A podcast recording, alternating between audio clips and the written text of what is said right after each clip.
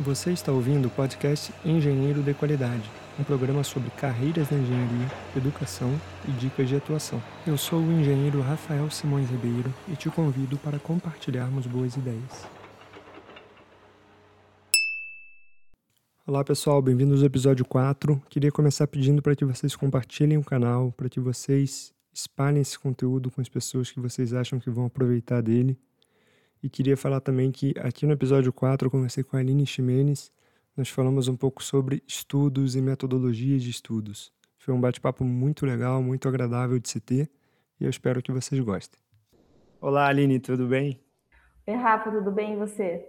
Tudo ótimo. Aline, queria que você começasse fazendo uma autoapresentação tua, né? E, antes que a gente fale de alguns conteúdos um pouco mais técnicos. Essa parte de autoapresentação é sempre difícil, né? Quando tem aquela essa parte de autoapresentação nas reuniões e quando estava tudo presencial, não nessa época de pandemia, a gente sempre ficava meio nervoso com isso, né? Muita gente fica pensando no que falar e nem escuta o que as outras pessoas estão falando. É Mas porque é difícil, é difícil a gente se limitar a um assunto quando alguém pede para a gente se autoapresentar. Mas no caso, o que interessa aqui para o podcast é que eu sou a Aline, muito prazer, pessoal. Eu sou idealizadora do blog Organize Seus Estudos, eu sou servidora pública federal e também sou advogada. Mas acho que para o nosso papo aqui, o que interessa mesmo é que eu sou estudante. eu estudo desde que eu me conheço por gente e eu acredito que muita gente que está ouvindo a gente aqui também faz isso, porque eu comecei a frequentar a escola aos três anos de idade. Antes de eu uhum. ter consciência de eu lembrar de qualquer coisa, eu lembro de estar na escola. E acredito que muita gente daqui também, também seja assim. É, então, para o que interessa para o nosso papo, eu sou estudante, é, estudo para concurso há algum tempo, estudo em escola e, nossa, desde os três e adoro aprender. Então, acho que é essa parte que interessa aqui. Sim, legal. Então, já vou começar aqui num tema meio polêmico, né? Uh, essa diferença, então, de você assistir aula ou você estudar, né? Ser um estudante ou ser simplesmente uma pessoa que assiste aula. Aí é o que a gente chama de estudo passivo e estudo ativo, né? Enquanto a gente está, como estudante, é, sentado numa carteira, a gente está simplesmente ouvindo alguém que está falando e expondo alguma disciplina ou algum assunto do modo como faz sentido para ele. É, um grande professor é sempre um ótimo organizador de estudo, porque ele tem que ter a didática, ele tem que saber explicar para o estudante por que, que ele está fazendo tudo aquilo, mas é muito passivo. Por quê? Porque a forma de aprender do estudante nem sempre é a forma de aprender do professor. E aí é nesse sentido que entra a importância de você sentar e estudar, que seria o seu estudo ativo. Porque nesse momento em que você está sentado estudando, você está internalizando aquele conteúdo da forma como faz sentido para você. Você está construindo o conteúdo dentro de você e não simplesmente ouvindo o que alguém está te contando. Existem várias metodologias que estão sendo adotadas em várias escolas hoje em dia, que tem como parâmetro algum, algumas metodologias bem inovadoras que propõem essa metodologia ativa, que coloca o estudante na, na, na, no lugar de professor, vamos dizer assim, coloca o estudante construindo o conhecimento da forma como faz sentido para ele de toda forma, todo estudo, todo estudo abrange as duas, as duas partes, tanto o estudo ativo quanto o passivo. E é uma arte saber equilibrar os dois, porque a gente precisa dos dois. Tem momentos em que a gente precisa ouvir alguém falando para a gente, e tem momentos que a gente precisa sentar e estudar. Com certeza. Isso que você falou faz muito sentido para mim e eu posso atestar aqui, né? Que quando eu preparo aula, eu de fato aprendo muito, né? E eu acho que eu, a grande pessoa que, que vai consumir de fato essa informação sou eu mesmo quando eu preparo uma aula. Porque, de fato, é, é, um, é uma atitude né, que eu preciso ter para organizar meu pensamento, para poder explicar ele da melhor forma que eu consiga para os meus alunos. Mas o meu aluno muitas vezes vai ter uma atitude passiva, vai ouvir aquilo e vai esquecer rapidamente. E eu não, né? Eu, como tive que organizar meus pensamentos e estudar de fato para preparar essa aula, eu acabo retendo esse conhecimento uh, bastante. E aí, falando um pouco sobre retenção de conhecimento, existe o conceito de curva de esquecimento, né? Curva de. São duas coisas, eu acho: curva de aprendizagem e curva de esquecimento. Elas se complementam. Então, uma coisa que eu só queria registrar aqui, né? Eu acho que esse estudo começou lá pelo Ebbinghaus, um, enfim, um pesquisador já, já algumas décadas atrás, mas acho que isso é um consenso nesse, nesse meio né, do, do, do esquecimento e de aprendizagem, que a gente tem um esquecimento exponencial, é um decaimento exponencial desse esquecimento. Então, se você vê uma informação nesse momento, a gente com certeza não consegue reter 100% dessa informação, e com a passagem dos dias, principalmente, a gente vai perdendo isso de forma exponencial. E aí isso faz todo sentido na hora da gente pensar numa estratégia mais interessante sobre como estudar e como reter esse, conhecimento. Certo, Aline? Sim, com certeza. É, tem várias teorias né, sobre o, o, o ciclo de, de, estudos e o, a curva do esquecimento em si. Ela foi desenvolvida pelo Ebbinghaus e, e depois dela vieram várias teorias. Depois da teoria da curva do esquecimento, vieram teoria da desconstrução, teoria, cada uma tentando explicar o porquê a gente esquece. Mas eu acredito que o estudo, é importante colocar aqui que o estudo também, é, ele não é tão de exatas, né? Afinal de contas, são pessoas estudando. Então é Sim. é difícil você colocar assim, ah, depois de 10 minutos eu vou esquecer tal informação, porque é um número muito exato, e isso, isso depende da emoção com que aquela informação foi, foi passada para você e da emoção que você sentiu no momento em que aquela informação chegou em você. É, um exemplo bom disso é assim: ninguém revisa a data que aconteceu o ataque às Torres Gêmeas.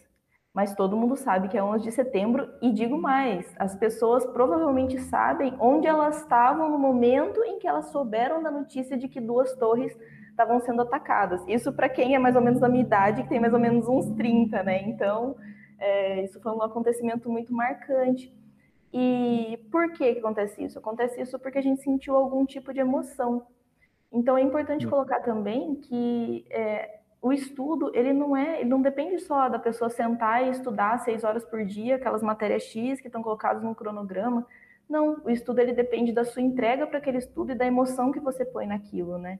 Uhum. É, então, acredito que muitos professores também conseguem atingir os alunos com isso, não só com a metodologia, com a didática, com a organização em si, mas o modo como o professor atinge a emoção dos alunos influencia muito, muito na, na sala de aula.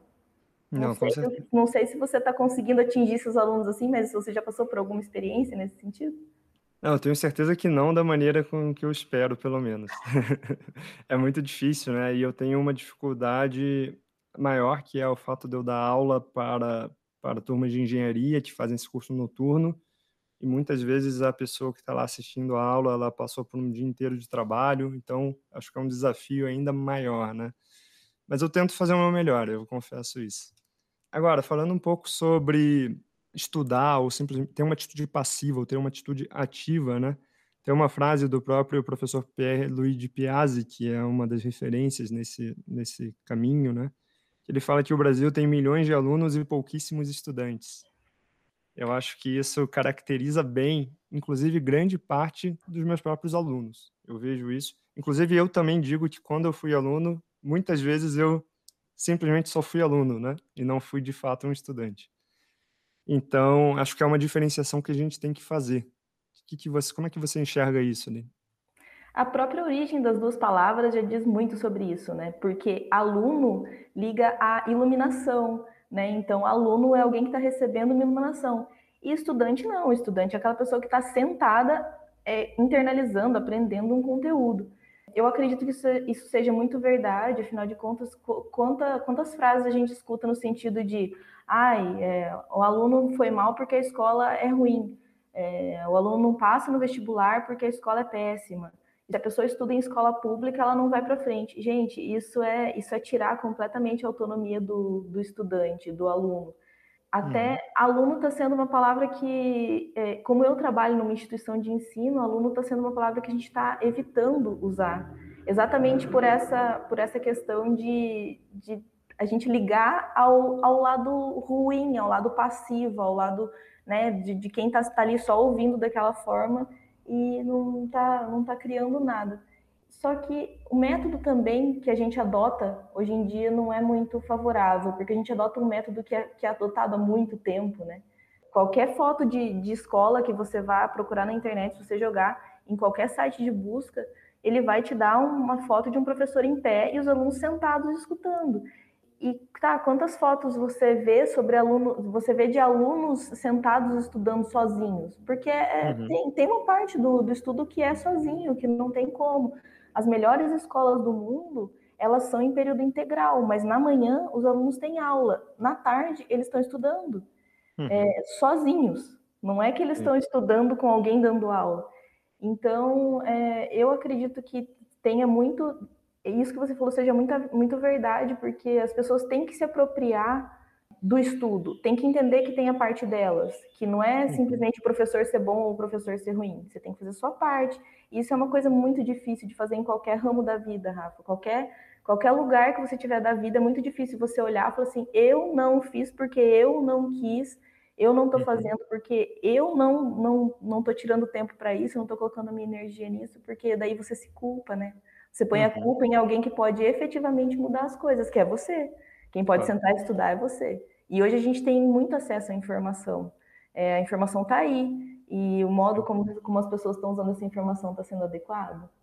Exatamente, né? A palavra-chave acho que é essa, né? É, é que é necessário, acho que esse é o principal aprendizado aqui hoje, assim, é necessário que a gente tenha a nossa parcela de, de atividade nesse, nesse processo de obtenção e armazenamento de conhecimento.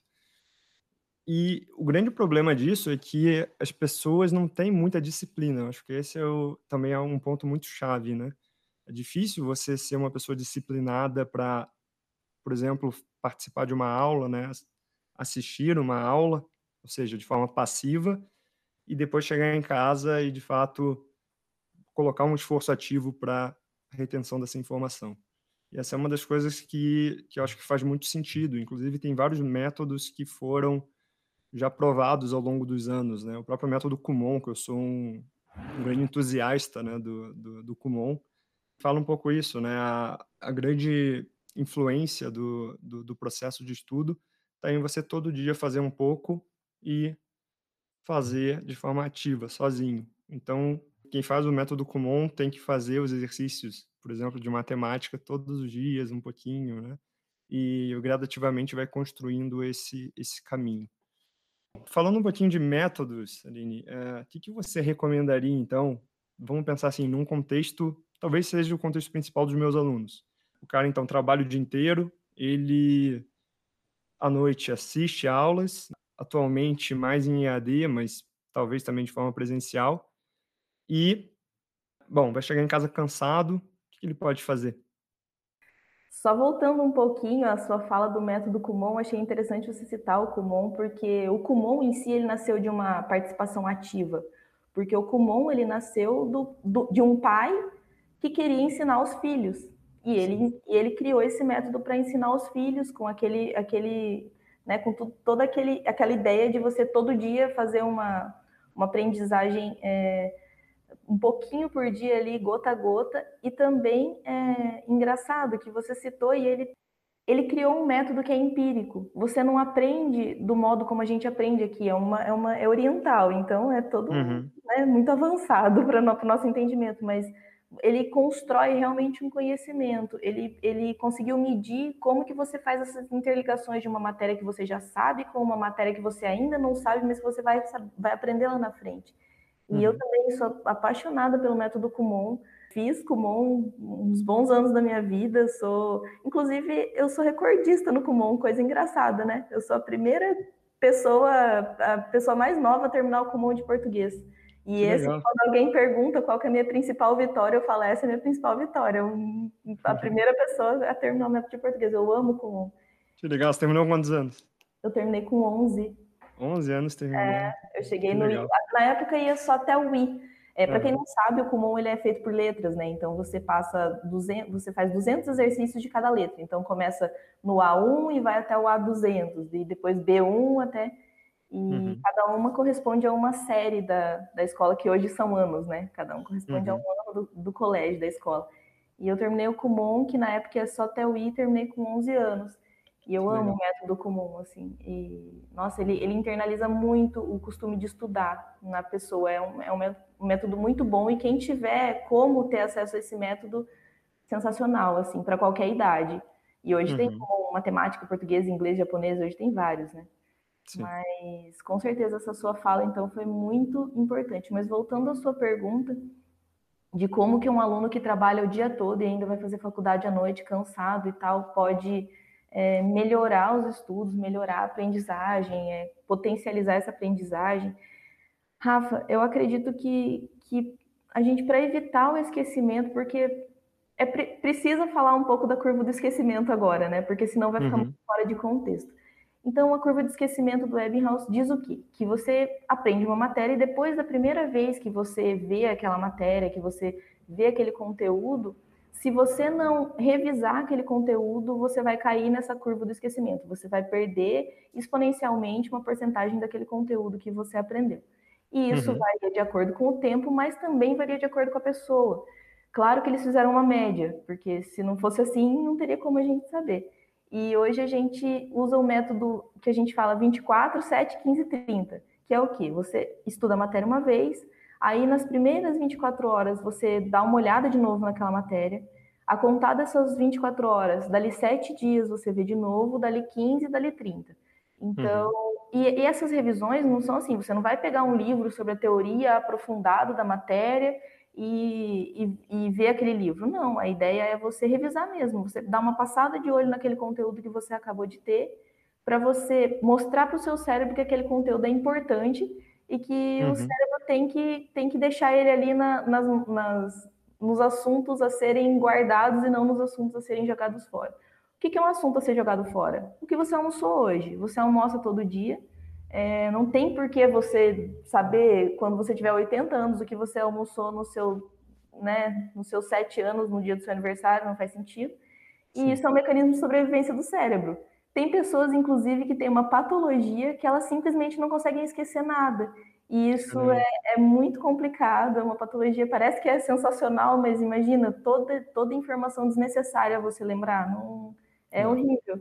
E uhum. é um mecanismo de defesa do cérebro. E você tem que evitar ele. Como que você evita ele? Mostrando para ele que é importante. Para isso, você tem duas saídas. Ou você pega aquele conteúdo, ou é, você coloca nele um alto impacto emocional. Dificuldade disso, né? Enorme, porque como que você vai criar um impacto emocional na teoria da resistência dos materiais? Não, não tem muito como, é meio complicado. Ou uhum. você revisa, você dá essa passada de olho. Então, voltando, a passada de olho ideal que eles dizem é e padrão, né? Cada uma tem a sua, mas é 24, 7, 15, 30. Uhum. E hoje existem planilhas para você controlar esse tipo de revisão e tudo mais. No caso dos seus alunos, eu acredito que seja interessante eles chegarem em casa e darem uma passada de olho no, no, no que eles escreveram, no que eles anotaram da aula. Uhum. Vai ser cômodo? Nem um pouco. Porque você está tá com aquele hábito criado ali de você chegar em casa, jogar a mochila em algum lugar, ir tomar um banho, ir comer alguma coisa, e ver algum vídeo para dormir, né? Porque no dia seguinte uhum. você tem que uhum. trabalhar. Então não vai ser cômodo. Como mudar isso? É, muda o gatilho. Se a primeira coisa que você faz em casa é chegar e jogar a mochila no sofá, então você vai chegar e vai sentar na tua mesa de estudo e vai ler aquela matéria que você teve 10 minutos. Uhum. Não, é, não, é, um tempo grande. Em, acredito que se os alunos têm quatro ou cinco aulas por dia, que geralmente é o padrão, né? É, ali uma meia horinha ele mata, ele passa o olho em todos os conteúdos que ele teve, porque é só uma passada de olho mesmo, não é para ele desenvolver todo um. Né? Uhum. Se ele quiser, ok. Mas essa passada de olho já vai ajudar muito na apreensão do conteúdo. Essa Exatamente. é a dica que eu daria para os seus alunos. Exatamente. Isso exige disciplina também, né? Ah, com certeza. Não. Uma outra coisa que eu geralmente me pergunto aqui, né, e até uso um pouco esses métodos para o meu dia a dia, para as minhas atividades, né, é ter uma organização, uma organização em um primeiro momento, estilo um, um Kanban mesmo, em que você faz algumas listas é, de tarefas. Então, por exemplo, eu poderia num dia, aliás, numa semana, né, talvez no início dessa semana, listar umas tarefas específicas para a semana, colocar isso no que a gente chama de, de backlog, que é onde ficam armazenadas as tarefas listadas, e depois ter três colunas para eu ir me organizando durante a semana. Então, a primeira coluna é tarefas que eu vou tirar desse backlog e jogar na lista de atividades a serem executadas na semana. É, a segunda coluna, tarefas em que eu vou tirar dessa lista de atividades a serem executadas e colocar no que eu estou de fato fazendo de forma que eu consiga dar um foco naquela atividade. Então, por exemplo, se for uma matéria importante para ser estudada, poxa, tá ali na minha lista do to do, é para fazer hoje. Então, eu preciso hoje ir lá e dar um jeito de fazê-la, né? Se for, por exemplo, uma revisão de conteúdo de, que a gente acabou de aprender, chega lá e tá ali, tá ali na tua lista. Então, você não vai dormir antes de fazer aquilo, né? Ainda que seja algo simples e relativamente rápido. E a última lista, então, é a lista do que foi feito, né? Do done. Então, as coisas que você tira do, do doing, você joga no done e tem ali um registro do que você fez. E aí, assim, eu acho que isso, apesar de bem simples, também exige disciplina, também é algo que as pessoas se aproveitariam muito se fizessem isso, né? Se introduzissem um pouco dessa sistematização nas suas rotinas. E especificamente para, de fato, se concentrar e manter o foco num estudo, existe até um método que, que é bem famoso, né, conhecido como método Pomodoro, que é relacionado àquele reloginho antigo que tinha um formato de, de tomate, né, por isso o nome Pomodoro.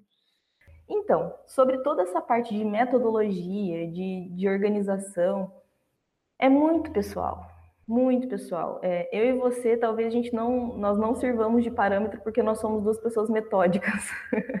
e então, é, o ser metódico faz com que a gente faça isso.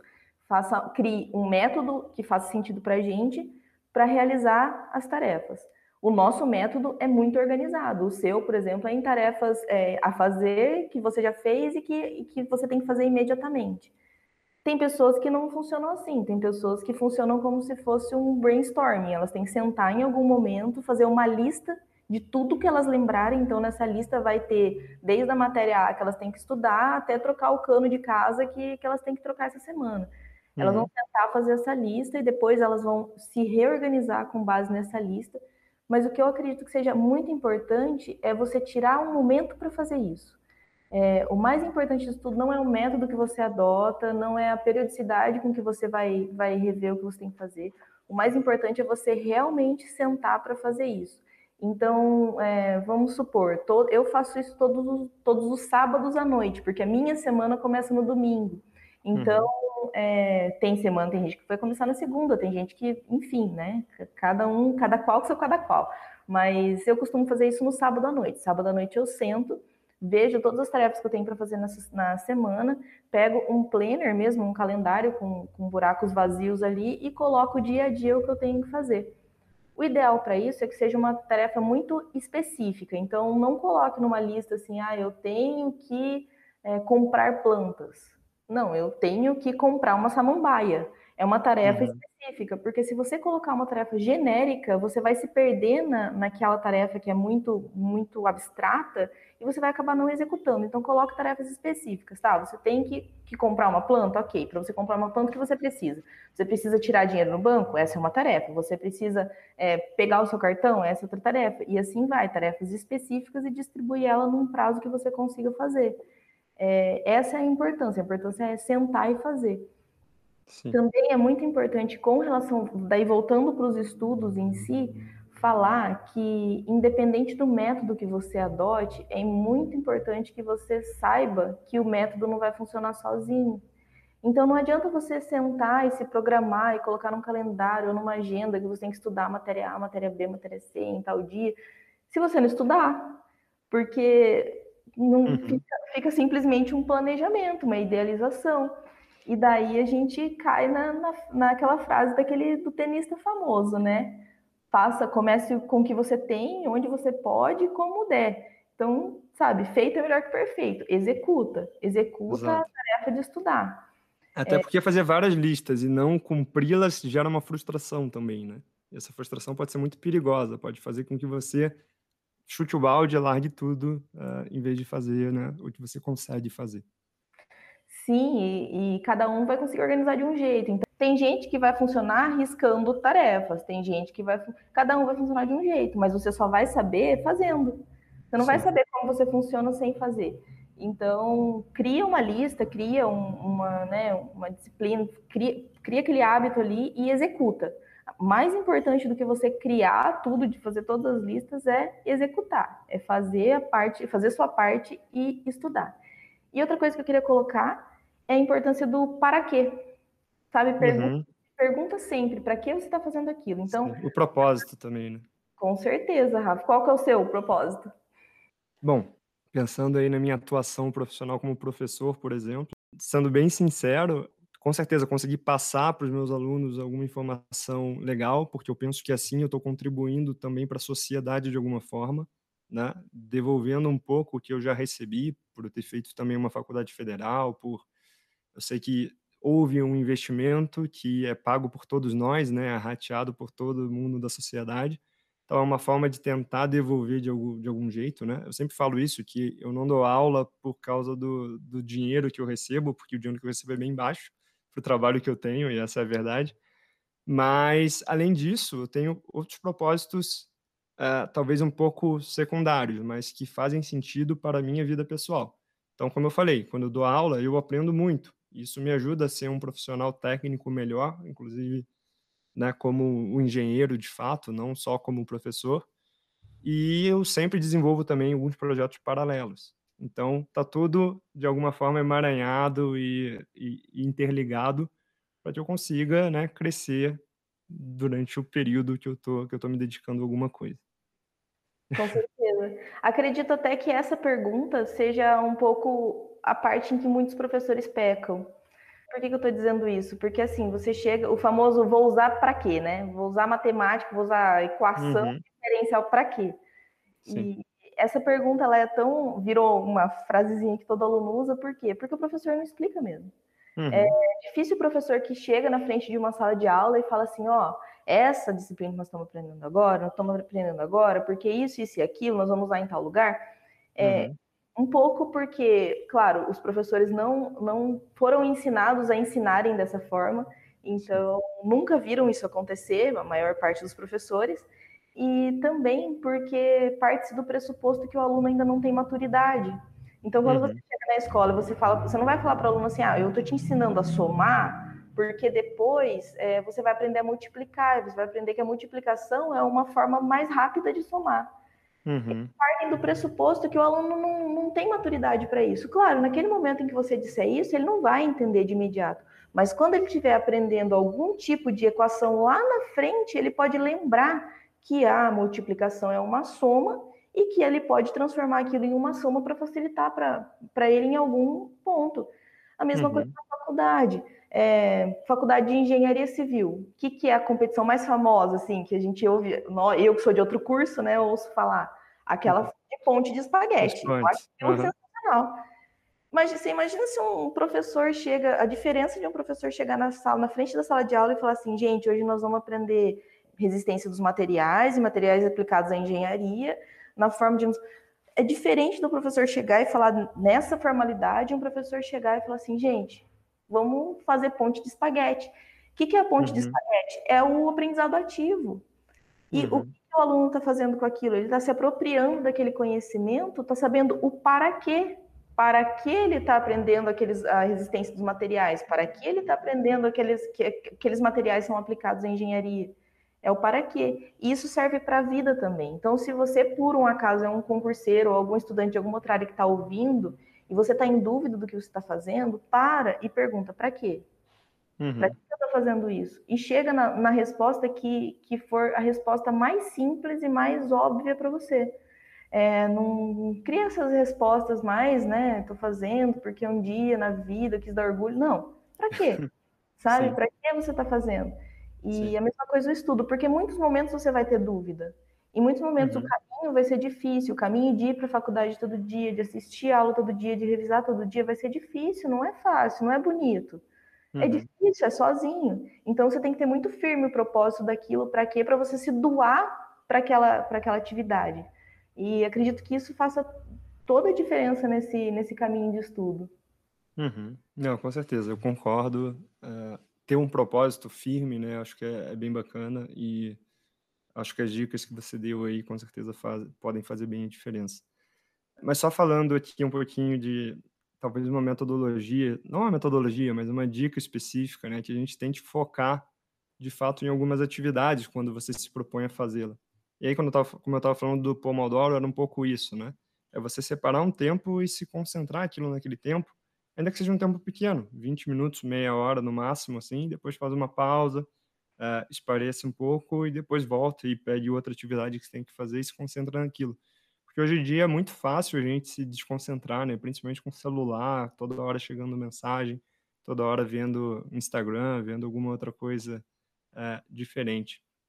Então, acho que esse seria um ponto que eu ah, incluiria aqui na nossa conversa, né? Para, além de você se organizar e ter consciência desse estudo ativo que ele é necessário, também faça isso com foco e tente deixar uh, influências externas um pouco de lado quando você se propõe estudar o que você precisa.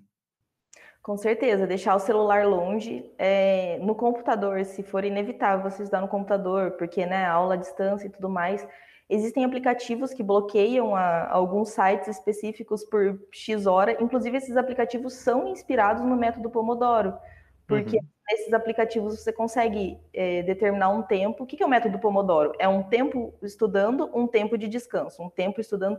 Então, assim, é, 40 minutos de estudo, 10 de descanso, mais 40 de estudo, mais 10 de descanso. E o método Pomodoro tradicional, você faz quatro ciclos desse e um descanso longo. Então, você faz né, quatro ciclos de 40 minutos estudando e 10 descansando. E no final do quarto, você faz um, um descanso mais longo.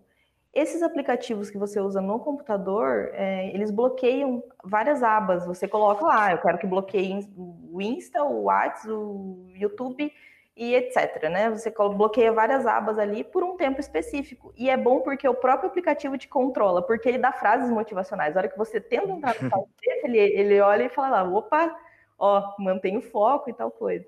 E com certeza Sim. o conceito de mindful também, né, que está bem em alta, o mindful, que é você sentar e prestar atenção naquilo que você está fazendo, porque uhum. é, um, é um, Hoje em dia tem muita informação e em muitos momentos está tudo muito fácil, então a gente perde muito, muito, muito foco. É, Para isso tem vários métodos, o Pomodoro é só um.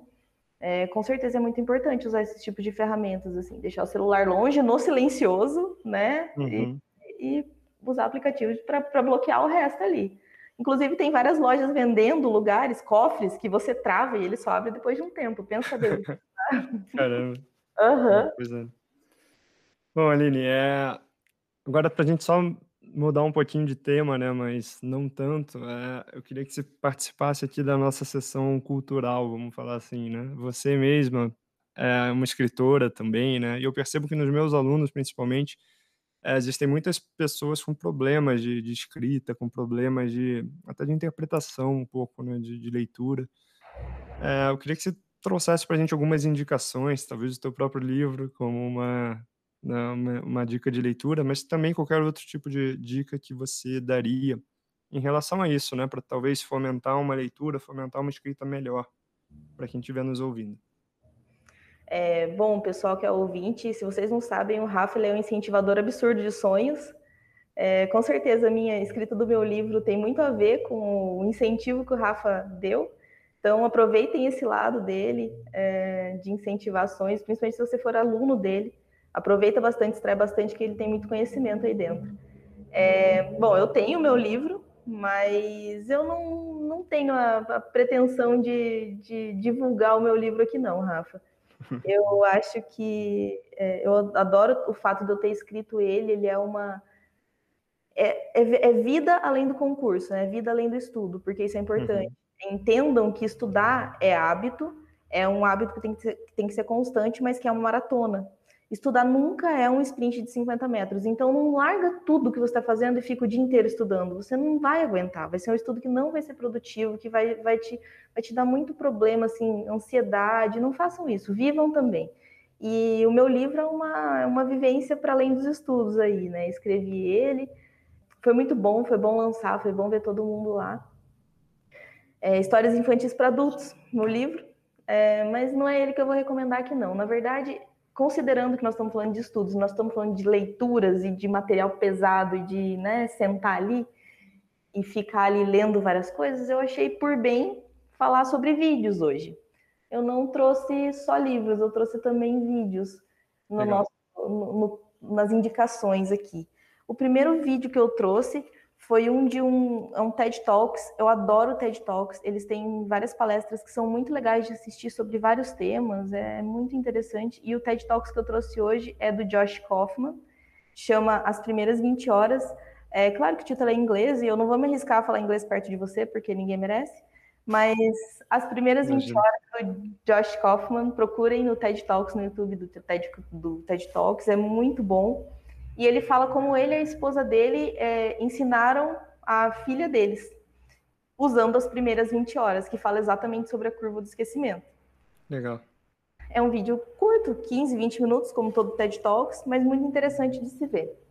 Uhum. Outra coisa que eu vou recomendar é a palestra do Perluigi Piazzi, é, Aprendendo Inteligência. É uma palestra, a qualidade do vídeo não tá boa, a qualidade do áudio não tá ótima, mas ela é uma palestra muito interessante. E é uma palestra que o Pierluigi Piazzi faz, fazia, porque infelizmente ele faleceu, mas ele fazia há muitos anos, porque eu tive essa palestra na escola. Então eu tive Legal. essa palestra há 15 anos. Muito massa. Ele uhum. fala desse tema faz muito tempo. E o Pierluigi Piazzi ele é o, um dos grandes idealizadores do, do, da famosa frase aula dada, aula estudada hoje. Então, naquela uhum. época, ele já estudava essa, essa curva do esquecimento. Ele, é, ele era professor de física num dos maiores cursinhos de São Paulo. E, e ele era poliglota. Se você procurar aí a, a, a, Nossa, a descrição dele é impressionante, tudo que ele fez. Então, realmente foi uma perda muito grande. E ele tem tanto essa uhum. palestra. Aprendendo Inteligência, quanto uma, uma coleção de livros e a coleção de livros é muito interessante porque ela é muito, muito tranquila de ser lida, não é, não tem, sabe, referências científicas e é tudo muito embasado, mas ele fala uma linguagem muito fácil, então é muito bom de ler também. Sim. E como livro daí sobre método de estudo, para quem é mais de exatas, né, para quem quer entender todo esse mundo da metodologia, uhum. que é muito famoso, muito conhecido, que é o Como Estudar para Concursos, do Alexandre Meirelles.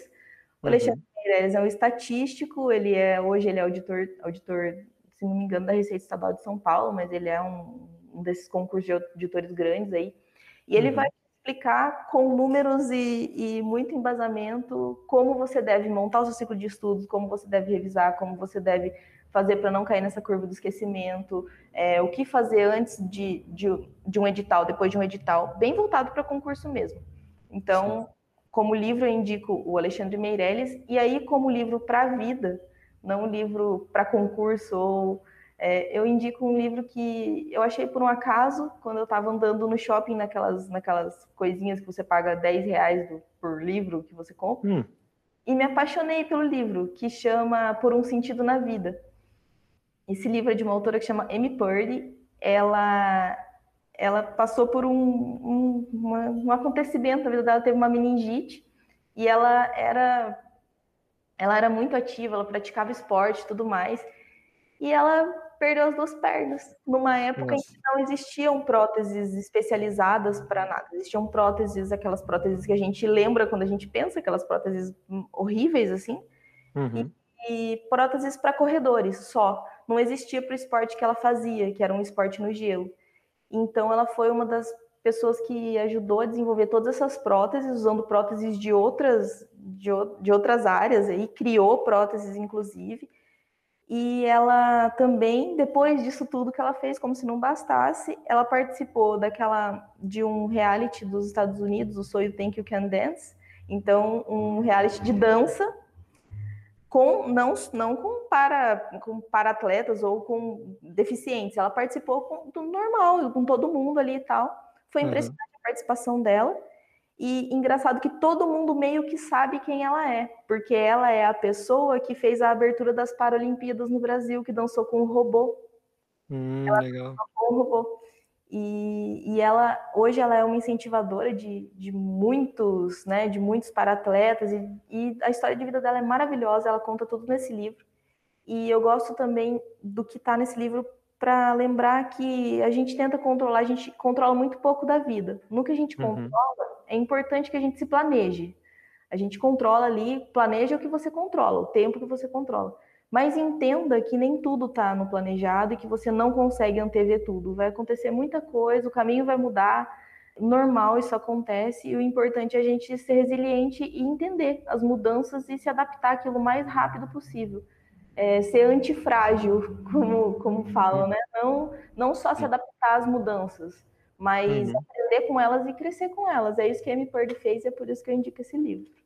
Que legal, muito bacana. Acho que é uma indicação bem válida, né? Ah, que, que legal, gostei bastante. É, Aline, e quem quiser alguma ajuda, talvez tua, você falou do teu blog, como é que você pode ajudar se alguém que estiver ouvindo quiser se aprofundar um pouquinho nisso? Bom, eu tenho meu blog, Organize Seus Estudos. É um blog que eu criei ele muito de uma forma muito despretensiosa, porque eu criei ele só para compartilhar mesmo o modo como eu estava fazendo, porque eu vi que todo mundo tinha muita dificuldade. E eu tive muita dificuldade em encontrar essas informações. As, as informações são muito esparsas. E eu, eu acho isso péssimo. Na, na, intenção de reunir em algum lugar, eu criei meu blog, Organize Seus Estudos. No Organize Seus Estudos, eu tenho o, eu tenho, eu coloco ali várias explicações e também formas de, da pessoa que está lendo identificar o perfil dela de estudos, porque cada um tem um perfil. Então, acessando o blog é um jeito que eu posso ajudar. É, entrando em contato comigo pelo endereço, pelas redes sociais que estão ali no blog, meu Instagram, eu uso muito para isso também, o arroba eu uso bastante para isso. E por esses meios, assim, a gente entrando em contato, eu ajudo no que eu puder, com certeza, porque é um, é um mundo muito sozinho, o um mundo de estudos, então melhor coisa é você achar companheiros no meio da jornada aí. Que legal. Então, Aline, queria te agradecer muito, muito mesmo, foi muito legal conversar contigo aqui nesse canal, né, uh, eu tenho uma admiração gigantesca por você, e eu queria então, né, deixar isso registrado aqui, uh, e te agradecer demais, assim, pela sua participação. Imagina, Rafa, eu que agradeço você ter lembrado de mim, né, nesse podcast. Eu já falei que eu escutei todos os podcasts passados aqui, gostei muito. A admiração acho que é recíproca, viu, Rafa? Porque eu também te acho uma pessoa maravilhosa. Eu já falei isso para você várias vezes, já agradeci várias vezes por você ter tá na minha vida, entre os meus amigos, entre os meus melhores ali. E desejo para você tudo de melhor, que todos os seus projetos aconteçam da forma mais bonita que possa acontecer é, você é um baita profissional e agora está sendo um baita professor. E é muito legal ver isso, porque é legal ver o mundo contando com pessoas como você, sabe? Eu que agradeço a oportunidade. Que legal, obrigado, obrigado mesmo, Aline. Muito, muito bacana te receber aqui.